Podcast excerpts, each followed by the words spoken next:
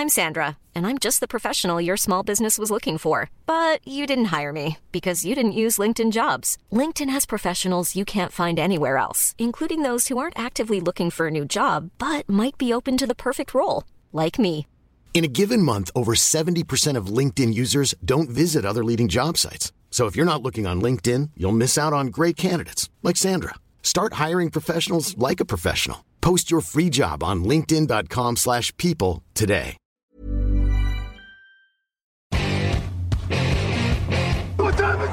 他们是天上，跳起来，舞，起来，我们是天上，他们是天上。Bonjour à toutes et bonjour à tous. Aujourd'hui, nouvelle pastille, un, podcast draft consacré à une franchise. Et aujourd'hui, on va s'occuper des Ravens de Baltimore, une franchise excitante. Alors, Lamar ou pas Lamar, évidemment, telle est la question.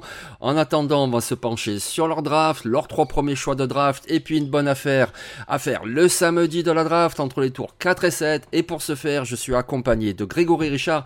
Salut Greg, ça va? Salut Jean-Mi, ça va et toi? Bah oui, ça va très très bien. La draft approche à grands pas. Je vous le rappelle, on sera en direct le soir de la draft, donc la nuit du jeudi 27 avril au vendredi. On sera là, sans doute à 1h du matin, une heure avant le début de la draft, et ça va être super. Écoutez, il faut que vous soyez là, parce qu'encore, comme tous les ans, on va faire plein de Oh non, oui, oh, qu'est-ce qui se passe? Voilà, ça va être génial. Donc que ce soit en direct ou le lendemain en replay, ne ratez pas ça. La draft le 27 avril avec Touchdown Actu. Donc aujourd'hui, voilà, une, franchise très intéressante parce que bah, il y a beaucoup d'incertitudes au poste de quarterback. Mais bon, écoutez, on va faire comme si Lamar Jackson sera là. On va pas vous parler de quarterback aujourd'hui. On va commencer déjà avec leur choix du premier tour. C'est le choix numéro 22. Et toi, Grégory, pour ce choix 22, tu les vois faire quoi ces Ravens de Baltimore? Alors, il y a un chantier qui est ce qu'il est en attaque. On va pas le, on va pas le nier. Euh, Il y a un jeu au sol qui est un peu plus en dilettante. Il y a un poste de quarterback qui, à l'heure, en tout cas, on enregistre cette émission et encore euh, avec un gros point d'interrogation concernant la situation de Lamar Jackson. Receveur, Odell Beckham a signé. Il va falloir parier qu'il sera receveur numéro 1 vu le groupe actuel des Ravens, hein, même si rien ne dit que les mouvements sont terminés.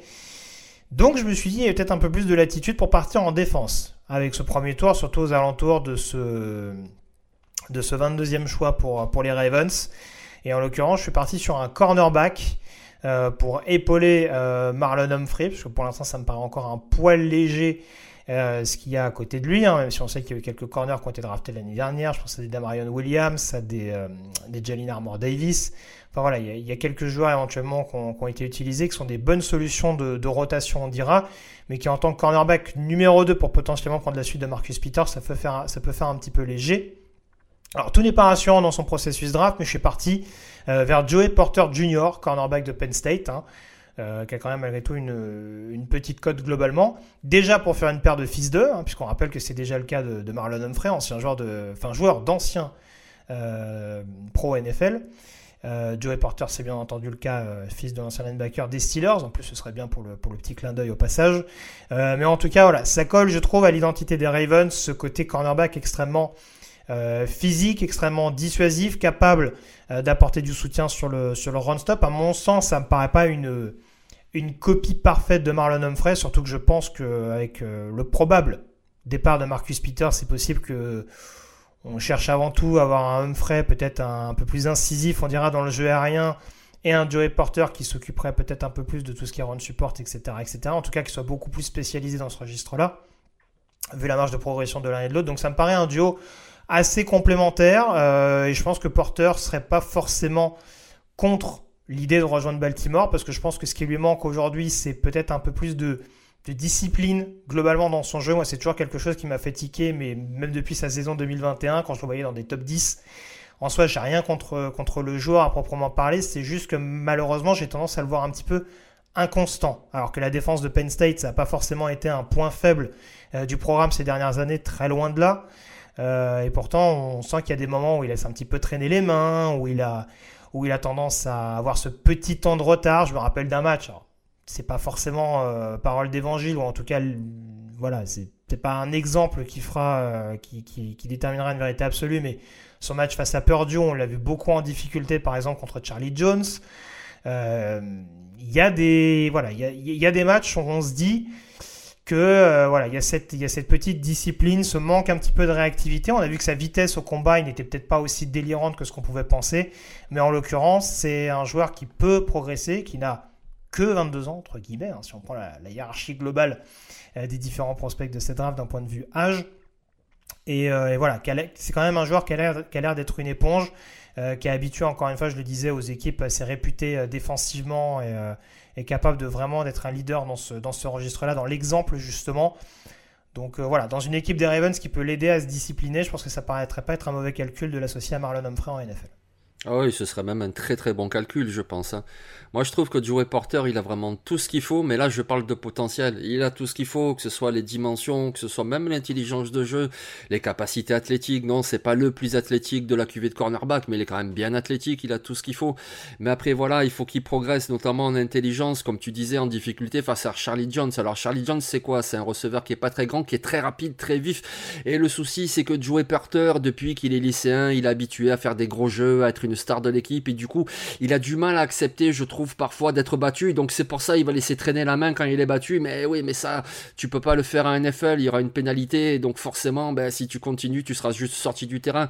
Donc il va falloir qu'il se discipline un petit peu. Mais il a une superbe marge de progression. Je te rejoins tout à fait. Ça serait un très très bon choix pour le choix 22 j'ai pris une autre direction moi parce que je vais proposer une alternative. Mais sinon je valide tout à fait ce choix. Si Joey Porter est disponible pour moi ça serait la priorité parce que c'est le jeu de nos pastilles, je vais y aller dans une autre direction et je vais vous proposer le edge rusher Will McDonald de Iowa State. Pourquoi? Ben déjà parce que je trouve qu'il y a un besoin à ce poste. Oui, il y a Owe, c'est un bon joueur, très athlétique. Oui, David Ojabo va sans doute revenir après une saison perturbée, deux saisons même perturbées par les blessures. Donc euh, il va revenir, mais à quel niveau on ne sait pas. Puis de l'autre côté c'est quoi? Tyus Bowser, Delin lui aussi, gros problème de blessure, etc. Donc déjà voilà, position à besoin. En plus c'est une cuvée très riche, autant en profiter. Will McDonald, mais il a tout ce qu'il faut, il a tout ce qu'il faut pour cette position. Voilà un joueur qui est, qui plutôt grand, qui a surtout de très longs bras. Et quand je parle de bras, c'est pas juste il a des longs bras comme ça, on s'en fiche. Sinon, c'est pas pour attraper le pot de confiture au, euh, supermarché au dernier étage. Non, c'est parce que ces très longs bras, il s'en sert très bien. Que ce soit pour plaquer, que ce soit pour arracher des ballons. Je veux dire, il a forcé 10 fumbles en 5 saisons. Ben voilà, c'est ça l'intérêt d'avoir de longs bras. Et puis, à cette position, ce qu'il faut avoir, c'est ce qu'on appelle le bend. Le bend, c'est la capacité à se pencher sans perdre de vitesse pour passer en dessous des bras du lineman offensif, le contourner et aller aplatir le counterback. Eh ben, Will McDonald, c'est juste un expert du bend.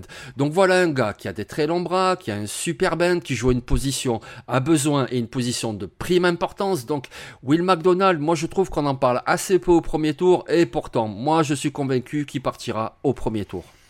Oui, pas grand chose à rajouter de plus euh, là-dessus. Je suis assez, euh, assez d'accord. Je trouve que le morphotype est pas tout à fait le même, mais je trouve qu'il y a un petit côté Matt Judon dans, dans, Will McDonald, dans cette capacité où on envoie avant tout un, un pass rusher, on dirait classique. C'est principalement ce qui interrogeait pendant très très longtemps, mais on voit qu'il est malgré tout capable, en tout cas, d'être très perturbant, d'être un vrai playmaker. Euh, même si bah, c'est peut-être pas le c'est peut-être pas le, le edge rusher le plus le plus impressionnant sur le, sur le run-stop. Après, je trouve que ce qui est intéressant aussi, c'est qu'il peut remplacer justement cette production euh, d'un Justin Houston, par exemple, qui pourrait ne pas être euh, renouvelé la, saison prochaine et être un autre type de profil. On voit qu'un Tyus Bowser, justement, peut apporter un peu plus sur le jeu au sol. Pourquoi pas avoir un profil, justement, comme Will qui, certes, dans un premier temps, peut être exclusivement tourné vers le pass rush, mais en tout cas apporter une facette supplémentaires ou différentes en fonction des, formations défensives que voudra mettre en place euh, Mike McDonald, le coordinateur défensif. Donc euh, voilà, Baltimore rechigne rarement aller vers la défense, euh, donc ça ne m'étonnerait pas non plus s'ils estiment que c'est le meilleur joueur disponible sur le plateau qui se dessine en effet sur cette position-là à, franchir le pas. Voilà, donc pour Baltimore, au premier tour, évidemment, il y a beaucoup d'options. On vous en a proposé deux, donc cornerback avec Joey Porter ou un pass rusher avec Will McDonald. On va passer maintenant à leur choix suivant et c'est le choix 86. Eh oui, 86, il faudra attendre un petit peu, ils n'ont pas de choix au second tour. Et là, Grégory, tu y allais en attaque, comme tu l'as dit, il y a Odell Beckham Jr. qui est arrivé, mais est-ce que c'est suffisant pour Lamar Jackson ou pour son remplaçant? Écoute, peut-être Tyler Huntley, sait-on jamais. En tout cas, il faut renforcer cette escouade de receveurs et tu vas nous proposer un receveur très intéressant parce que contrairement à Odell Beckham, il manque pas de gabarit, il, est très costaud et en plus il a des mains très sûres. S'appelle Cédric Tillman et il nous vient de Tennessee. Oui, tout à fait. Alors, euh, c'est vrai que je pense que je vais un peu fatiguer les fans des Ravens parce que c'est vrai que sur la, pardon, la présentation de les besoins, on va dire, lors de la, War Room, la fiche d'intersaison des Ravens, j'étais parti sur Jalin Hayat dans l'idée d'une fin de premier tour, notamment parce que Tim Martin, l'actuel coach des quarterbacks, en tout cas celui qui vient d'être récemment promu coach des quarterbacks, est un ancien receveur de Tennessee et a notamment coaché et Hayat et Tillman. Je trouvais qu'Hayat faisait plus sens parce que, euh, parce que dans le système offensif, dans le schéma du nouveau coordinateur offensif Todd Monken, je trouvais que ça faisait un peu plus sens d'un point de vue verticalité. Mais en l'occurrence, tu l'as dit, c'est Eric Tillman, il coach, il coche pardon, pas mal de, de cases, euh, puisqu'en l'occurrence, il a des, des très bonnes mains, une très bonne capacité d'accélération, des tracés qui ne sont pas les meilleurs du plateau, mais qui en tout cas sont relativement euh, respectables. Et c'est vrai que ça peut être un excellent joueur de possession qui a énormément de mal à trouver Baltimore et qui pourrait être une belle aubaine, je trouve, au troisième tour, euh, sachant que c'est un joueur qui a été un petit peu tributaire, notamment de ses problèmes de blessure en 2022, ce qui l'ont fait notamment un petit peu glisser dans la hiérarchie, notamment derrière son, coéquipier Jalin Ayat, devant qui il a toujours été, on dira, depuis son arrivée du côté de Tennessee. Donc, euh, voilà, la question c'est de savoir est-ce que il inquiète un petit peu justement de par cette capacité de tracer peut-être un peu moins importante, peut-être de par un, profil, euh, on va dire. peut-être ce côté où on se dit, il n'y a pas un truc qui fait de manière euh, waouh, mais en tout cas un joueur qui peut être, euh, qui peut être extrêmement solide, je pense, à l'échelon supérieur. Et encore une fois, sur un tour où les Ravens prendraient peut-être un petit peu moins de risques, parce que, encore une fois, toujours les, receveurs au premier tour chez les Ravens, c'est un peu comme chez les Pats. Hein. On aura tendance à se gratter la tête en se disant Oulala, là, attention, qu'est-ce qu'on nous a fait? Est-ce que ça va être une énième déception sur cette position-là? Donc voilà. Le risque me paraît assez intéressant au troisième tour sur un poste qui reste à besoin avec un joueur que connaîtra le coaching staff et qui peut être quand même une bonne solution en tant que receveur de possession pour être justement un pendant efficace à, Odell Beckham ou à Rashad Bateman par exemple s'il revient de blessure efficacement. Oui, mais c'est ça, il faut continuer à améliorer l'escouade. Et puis, comme tu l'as dit, ce serait un joueur quand même très complémentaire parce que quand on regarde euh, voilà, cet effectif des Ravens, tu as quand même beaucoup de receveurs petits. Alors, c'est pas péjoratif, les petits sont rapides, ils apportent d'autres choses. Mais voilà, tu as Odell Beckham, tu Nelson Agolor, tu as Devin Duvernay, tu James Prochet, etc. C'est petit, euh, donc euh, rajoute au contraire un Tillman qui est plus grand, qui est plus costaud. Et puis là aussi, des fois, on entend ce terme un peu de façon péjorative, receveur de possession. Mais quoi, c'est important un receveur de possession alors je veux bien qu'il joue la possession avec des Titans comme Mark Andrews et puis le Isaiah Likely qui est entre Titan et receveur et même Charlie Collard qui va se développer. Mais il faut aussi un receveur comme ça. Et puis voilà, tu, je vais pas redire tout ce que tu as dit, c'est très juste. Voilà, il, a quand même prouvé en SEC dans la meilleure conférence universitaire. Il a été très très très très régulier avec Tennessee. Je veux dire à tous les matchs, il faisait ses réceptions, il faisait son touchdown. Il a des mains très sûres, il fait jamais de drop. Donc euh, oui, moi je trouve que au troisième tour en plus, ah, ça serait un choix très très solide pour Baltimore. Moi, je vais vous proposer une alternative puisque c'est le jeu de nos pastilles. Et vu que tu as parlé d'un cornerback au premier tour, ben écoute, moi je vais y aller, mais au troisième tour. Et donc, je vais vous parler d'un cornerback qui s'appelle Mekai Garner et qui nous vient de LSU. Alors Mekai Garner, c'est un cornerback qui est déjà grand, voilà. Il, il a beaucoup de taille, il est costaud. C'est un cornerback qui est athlétique. Alors, il jouait d'abord à Louisiana, il a défendu 8 passes en 2021 Louisiana et puis il a voulu relever un challenge un peu plus supérieur. Il est allé à LSU, voilà l'université phare de son état, puisque c'est un gars de Louisiane. Il est allé à LSU et qu'est-ce qui s'est passé? Ben, il a été un élément majeur de la secondary d'LSU. Il a encore défendu 8 passes en 2022 avec LSU. Alors non, c'est pas le plus rapide, c'est pas le plus fluide de mouvement, etc. Et c'est pour ça qu'il va être disponible au troisième tour, parce qu'avec le choix 86, tu peux pas avoir Christian Gonzalez non plus. Voilà, c'est pas possible. Donc il y a forcément des petites limites, des choses à travailler. Mais bon, voilà, il est grand, il est athlétique, il est bon contre la course aussi. Et on parle de quoi là? On parle des Ravens, on parle de AFC Nord. Eh ben ouais, ben les Browns ça court beaucoup. Euh, les Steelers, eh ben y quand même euh, du Nadjaris, ça court. Euh, les Bengals, on a l'impression qu'il faut que lancer, mais en fait pas du tout. Il court autant que ce qu'il lance. Regardez les statistiques 2022, il court autant que ce qu'il lance. Voilà. Donc du coup, bah, il faut aussi défendre la course et on peut demander ça également à un cornerback. Donc voilà, un, joueur qui a déjà un bon état d'esprit, qui est grand, qui est athlétique, qui sait défendre les passes et qui va t'apporter un run support. Alors comme ça, avec le choix 86, Mekai Garner de LSU, ça pourrait être une bonne alternative.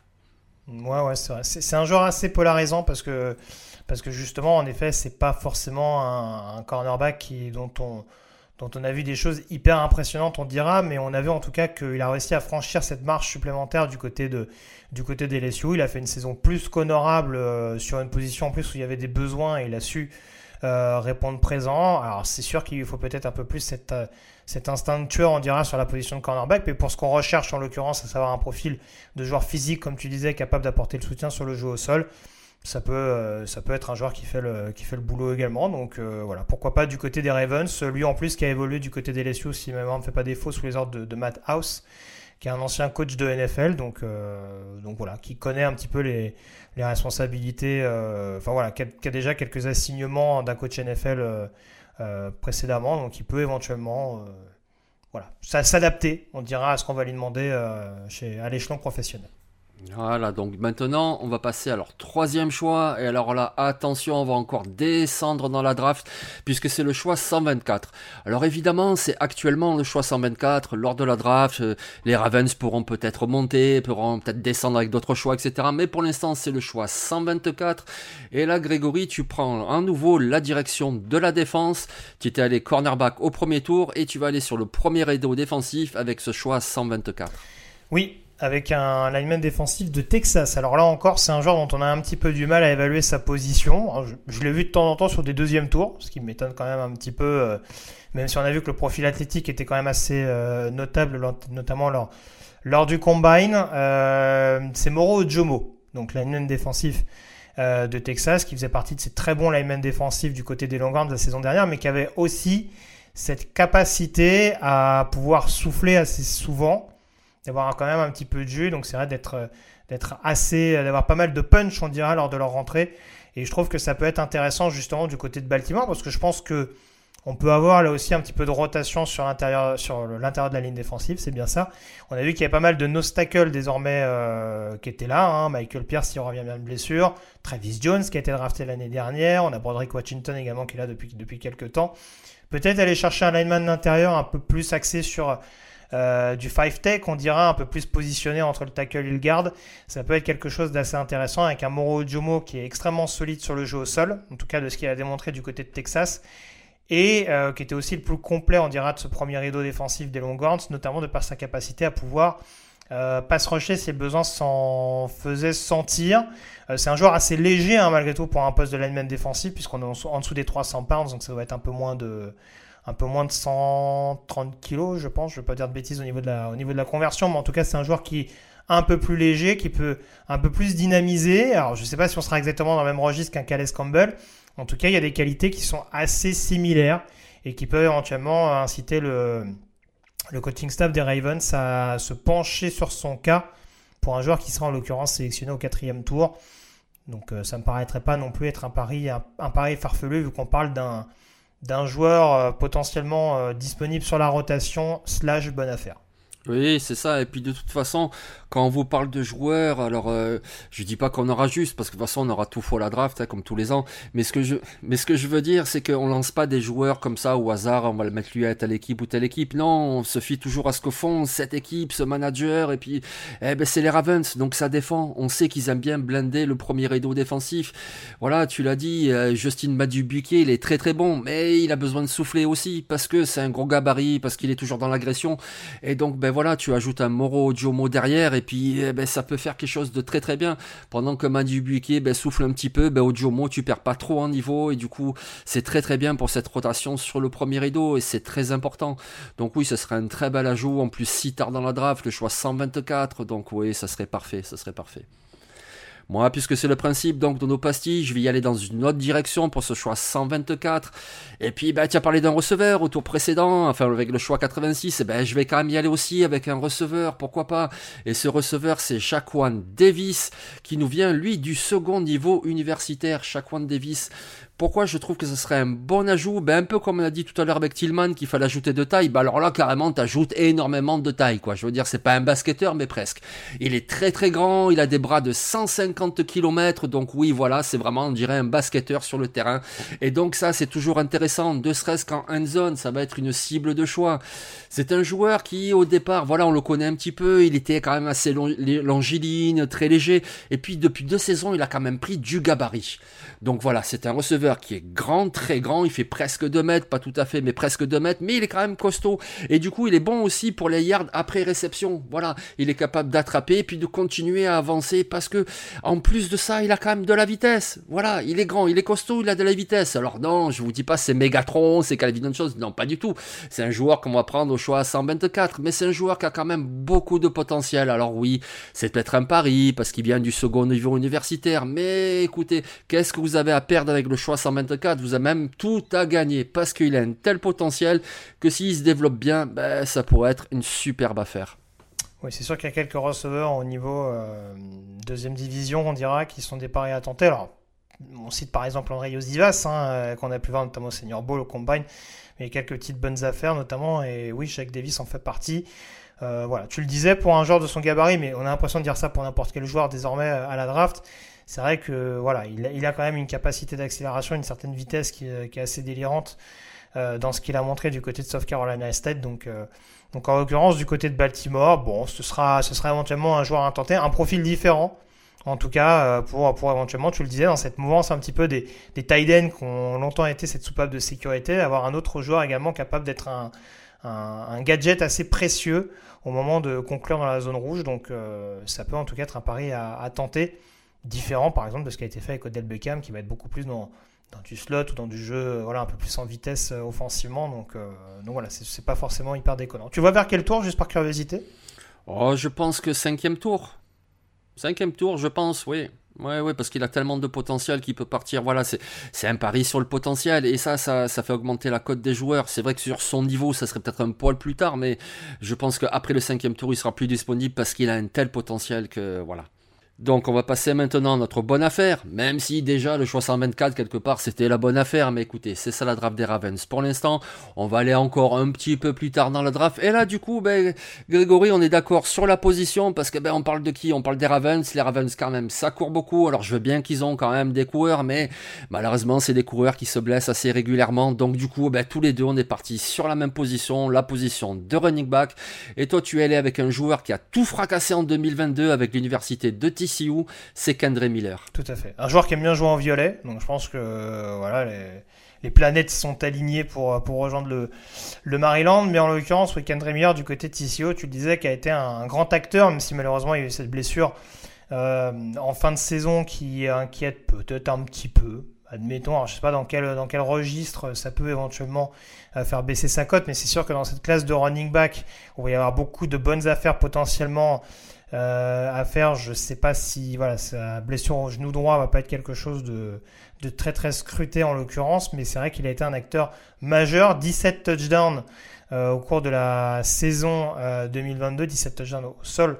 en l'occurrence, et c'est vrai que ce que j'aime bien du côté de Kendry Miller, et ce qui je pense peut être compatible avec Baltimore, c'est l'agressivité constante au contact. Voilà, je trouve qu'il y a un côté, j'enterre pas totalement euh, J.K. Dobbins qui en effet peut être un peu plus dans le côté justement évitement, euh, capacité à sortir du backfield si besoin s'en fait sentir. Si on part sur du running back un peu plus traditionnel, un peu plus tracteur entre guillemets, je pense qu'un profil à la Kendry Miller pourra apporter justement ce côté euh, attitude, vraiment volonté, acharnement, on dira, pour aller chercher les premières tentatives. Je pense que ça peut être quelque chose d'assez intéressant. Je le vois aux alentours du cinquième tour sachant que les running backs vont être dévalués euh, de facto, donc ça, va en faire descendre beaucoup plus euh, de par la hiérarchie euh, globale. Mais voilà, c'est en ça que ça me paraît intéressant parce qu'il semble fitter au, caractère, au comportement, on dira, des, des Ravens, à l'état d'esprit. Voilà, j'ai retrouvé mes mots. Et ça me paraît intéressant sur une position qui reste malgré tout à besoin parce que, comme je le disais précédemment, le jeu au sol commence quand même un petit peu plus à tirer la langue ces dernières saisons. Oui, et les Ravens n'aiment pas ça, parce que les Ravens aiment courir, donc du coup, voilà, comme tu disais, oui, il risque de glisser un petit peu, parce que la QV, en plus, elle est superbe. Alors de toute façon, tous les ans, il y a beaucoup, beaucoup de bons running backs qui se présentent à la draft, c'est pour ça aussi que la, position est un peu dévaluée, on peut attendre, il y aura toujours des bons joueurs, mais cette année particulièrement, il y en a vraiment énormément, donc même au cinquième, même au sixième tour, tu auras un bon coureur, donc Kendra Miller, ou alors mon alternative, moi je vais vous parler un tout petit peu de Xazavian Valadé, voilà, il a un prénom euh, assez étonnant, mais plutôt cool. Xazavian, non, je n'ai pas un cheveu sur la langue. Il s'appelle Xazavian Valadé. Et c'est un coureur très intéressant déjà parce qu'il a commencé son cursus avec l'université de Wyoming. C'est une université plutôt modeste, même s'ils ont sorti Josh Allen, le quarterback des Bills, mais c'est plutôt modeste. Et puis, franchement, il a été très bon. Il aurait pu être déjà drafté en 2022, puis il s'est dit non, allez, je vais relever un autre challenge. Je vais aller dans une conférence plus relevée. Il est parti à Arizona State et qu'est-ce qu'il a fait? Ben, il était très bon. Voilà, il était très bon avec Arizona State. Alors, c'est un qui est explosif, qui est surtout très athlétique, des super changements de direction. C'est quelqu'un qui, une fois qu'il a trouvé la bonne brèche, eh ben, c'est très difficile de l'arrêter parce qu'il a de la vitesse, parce qu'en plus, il est suffisamment costaud. C'est une vraie menace pour faire des gros gains. Voilà. Je pense que si tu as une attaque au sol avec un Gus Edwards qui est très costaud, avec un J.K. Dobbins qui sait faire un petit peu de tout, et qu'à un moment donné, tu veux faire un petit coup d'éclat, etc., tu peux faire entrer ce Xazavian Valadé et il peut te faire un gros gain comme ça. Donc lui aussi, c'est pareil. Avec cette QV, il sera disponible, je pense, à partir du cinquième tour, mais vraisemblablement au sixième, et il peut te renforcer comme ça une escouade pour ton jeu au sol qui est si important pour l'attaque des Ravens. Il y a un côté, euh, je trouve qu'il y a des ressemblances un petit peu avec Justice Hill justement dans ce côté, euh, dans ce côté capacité de home run justement. Euh, je trouve que ouais, pour rejoindre un petit peu ce que tu disais, euh, Valadé, on a vu que dans un profil vraiment très brut du côté de Wyoming, il était capable de très bien s'en sortir. À Arizona State, dans une année qui n'était pas forcément hyper évidente, il a réussi aussi à tirer son épingle du jeu, donc dans un profil un tant soit peu différent. Mais en l'occurrence, c'est euh, voilà, là aussi c'est un joueur assez, assez dur au mal, mais qui va être capable dans un registre peut-être un poil différent de Miller, de vraiment faire mal à l'adversaire avec une capacité vraiment euh, de big play assez notable. Donc voilà les amis, on vous a proposé deux scénarios pour la draft des Ravens. En premier scénario avec toi Grégory, au premier tour, le cornerback, le longiligne, joué porteur. En plus, voilà, ça ferait mal aux fans des Steelers et donc ça réjouirait les fans des Ravens. Avec leur choix du troisième tour, un receveur costaud avec des mains hyper fiables, Cédric Tillman qui nous vient de Tennessee. De la profondeur sur le premier rodeo défensif avec le pénétrant Moro Ojomo. Il a vraiment tout ce qu'il faut pour jouer en 3-4 defensive end. Et puis un running back bien costaud qui a fait de superbes choses avec TCU l'année dernière, c'est Kendre Miller. Les scénarios possibles, il y en a 150. Écoutez, on vous en a proposé un deuxième. Un premier tour avec le pass rusher au bras de 150 km, Will McDonald, qui nous vient de Iowa State. Au choix 86, le cornerback grand costaud Mekai Garner de LSU. Le pari au choix 124 avec le receveur Shaq Davis, très très grand mais en même temps très rapide, vraiment un projet à développer qui pourrait être hyper intéressant. Et puis un running back, choisissez celui que vous voulez, il y en aura plein en 2023, alors pourquoi pas Xazavian Valadé. Donc voilà, on souhaite une très bonne saison aux fans des Ravens et on espère qu'un de ces deux scénarios leur conviendra. Ben merci Greg. Merci à toi, salut à tous. Et on se retrouve dès demain et demain on repart en NFC. Allez, ciao